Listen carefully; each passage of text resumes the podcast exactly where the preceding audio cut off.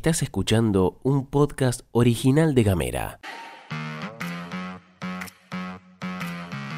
Hoy es martes 21 de junio, arranca oficialmente el invierno y tenemos varias cosas para contarte. Denuncian penalmente a Javier Branca por amenazas, extorsión y violencia política. El gobierno paga una abultada deuda de OSEF. Millones de argentinos y argentinas recorrieron el país. Bienvenidas, bienvenidos y bienvenides. Flor Vaso y Gastón Lodos te cuentan las noticias en 10 minutos o menos. desde Ushuaia y Río Grande. Para toda la Argentina. Esto es La Pastilla de Gamera.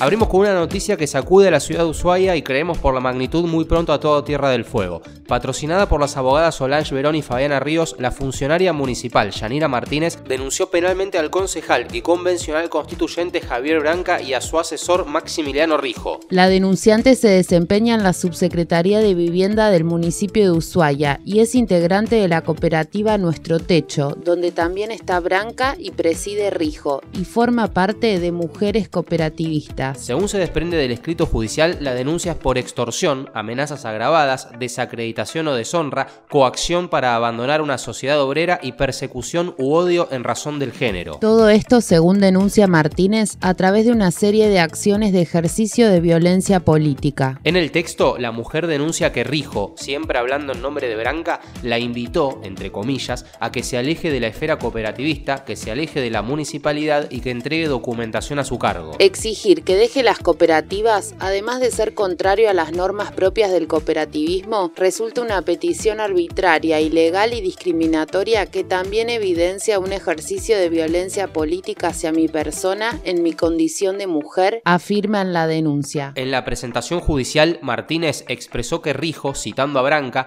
le dijo que si no renunciaba al ámbito del cooperativismo y a todos los espacios de militancia que compartía con el concejal, él la perjudicaría, tanto en sus relaciones familiares, laborales, sociales, comunitarias como en las políticas. Pero la denuncia tiene todavía mayor gravedad, ya que además figura que ante las dudas planteadas por la funcionaria se encontraron con que al vehículo familiar le faltaba un tornillo de la rueda delantera derecha y los otros tres estaban flojos. Las abogadas patrocinantes de Martínez pidieron a la justicia que garantice el cese de estas acciones, una prohibición de acercamiento y una pericia psiquiátrica y psicológica para el concejal Branca. Además, presentaron una lista de testigos entre las que se encuentran mujeres que ya habían denunciado al concejal y hasta el mecánico que verificó que la rueda fue aflojada por accionar humano. El fiscal Arias, quien interviene en la causa, ya elevó el requerimiento al juzgado de instrucción número 2 que está a cargo de la jueza María Cristina Barrio Nuevo. Esto implica una solicitud de investigación de los hechos.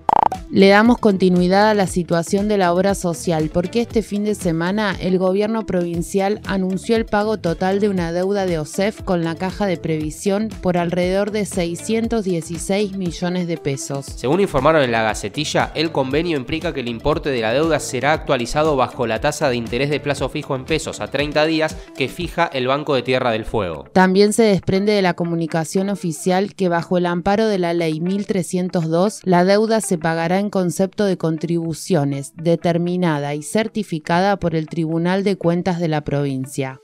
Cambiamos rotundamente de tema para contarte que este fin de semana se dio un nuevo récord turístico. Más de 4 millones de compatriotas viajaron por el país. Los feriados que unieron la conmemoración del paso a la inmortalidad del general Martín de Güemes y el Día de la Bandera estuvieron cerca de igualar las cifras de Semana Santa según los datos difundidos por el Ministerio de Turismo de la Nación. El nivel de ocupación hotelera promedió el 90% y entre los destinos más elegidos estuvieron Córdoba, Iguazú, Mendoza, Bariloche, Salta, Ushuaia, Tucumán, Neuquén, el Calafate y Comodoro Rivadavia. Aerolíneas Argentinas registró 250 salidas diarias desde el jueves con una ocupación del 87% en sus vuelos y más de 300.000 pasajeros y pasajeras trasladadas a lo largo y ancho del país.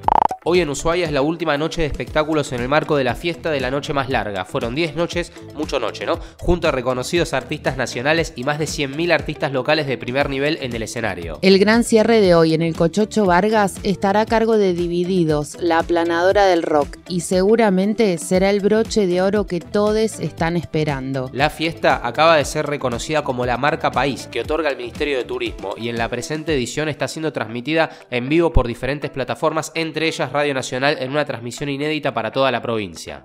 Y antes de irnos te tiramos un datito sobre una de las series que muchos aman, pero no tanto, algunos, algunos quedaron disconformes con la última temporada, pero sabemos que este dato va a gustar. La plataforma HBO está preparando un nuevo spin-off de la serie Game of Thrones. Esta vez se tratará de la vida de Jon Snow, el personaje protagonizado por Kit Harrington, antes de los sucesos de la ficción original. El otro spin-off que tiene la saga ya está en plena producción e incluso tiene fecha de estreno para el 21 de agosto y es House of Dragons, que es la historia previa, no sé, varios siglos antes de la serie original y es la historia de la familia Targaryen, de cómo la familia Targaryen accedió al trono de hierro. Abrigate, Winter is coming, guiño, guiño. Estás escuchando Gamera.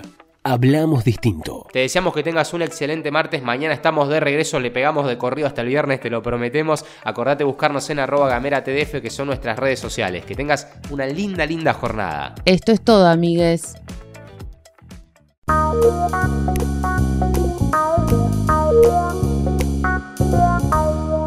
Estás escuchando un podcast original de Gamera.